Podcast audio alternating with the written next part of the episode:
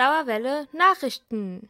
Hi there, and welcome to the news episode of Radio Dauerwelle News with Kati and Helena. The English version will be presented by Kati. Goethe Card Interim Ticket. If you have not yet been able to validate your semester ticket on campus, you can use an RMV interim ticket this semester. Students can print it out themselves until July 5th, and that ticket is valid in combination with the validated Goethe card from last winter semester. Further information and detailed instructions on how to obtain this ticket can be found on the homepage of the Rechenzentrum.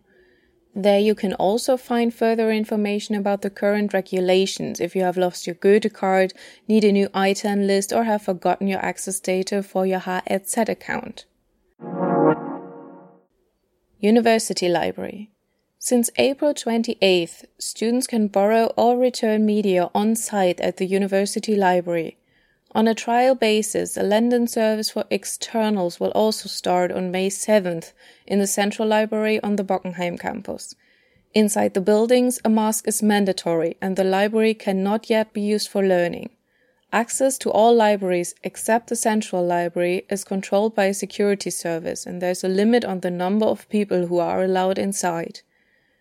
The campus book delivery service for teachers and the scanning service are still available despite the opening. Survey on Digital Teaching In the previous episode, we presented the results of our non representative survey on digital teaching. The University of Applied Science Europe also wanted to know from their students how they felt about the switch to digital teaching. 91 students cast their votes. The result? On average, digital teaching is perceived as good or very good and is accepted as a good solution in this situation. Many of them would like to return to their campus in spite of everything in order to meet and exchange ideas with their fellow students.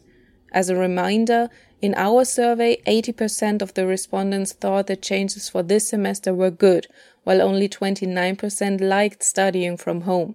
Accordingly, the two surveys come to similar results. Events Next Friday, May 8th at 5 p.m., the ASTA, together with the Pupils Administration of the Wöhler Schule, is organizing an online lecture on YouTube with Benjamin Ortmeyer, the former head of the Research Center for NS Education. On the occasion of the 75th anniversary of the Allied victory over Nazi Germany, Ortmeyer will talk about the current significance of anti fascist remembrance and the methods of Nazi propaganda. Afterwards, the audience is encouraged to post their questions in the YouTube comment section. If questions arise in advance, they can also be submitted to the school spokesperson of the Wöhler Schule. Further information and the link to the lecture can be found on the homepage of the ASTA. On May 16th, interested people can participate online at the Info Day for a teacher training course in music at the Hochschule für Musik und Darstellende Kunst. Here you will find information about the requirements for the entrance examination, the teaching, and the general study program. There is also the possibility to audition by singing or playing an instrument, to try the entrance examination in the subject improvised song accompaniment, or to get general feedback. Further information about the info day itself and the registration can be found on the website of the HFMDK Frankfurt. Play HFMDK. During the week at 6:30 p.m., you can also follow the live stream of the Musikhochschule for half an hour. There will be concerts, readings, performances, or an insight into the everyday artistic life of students or lecturers.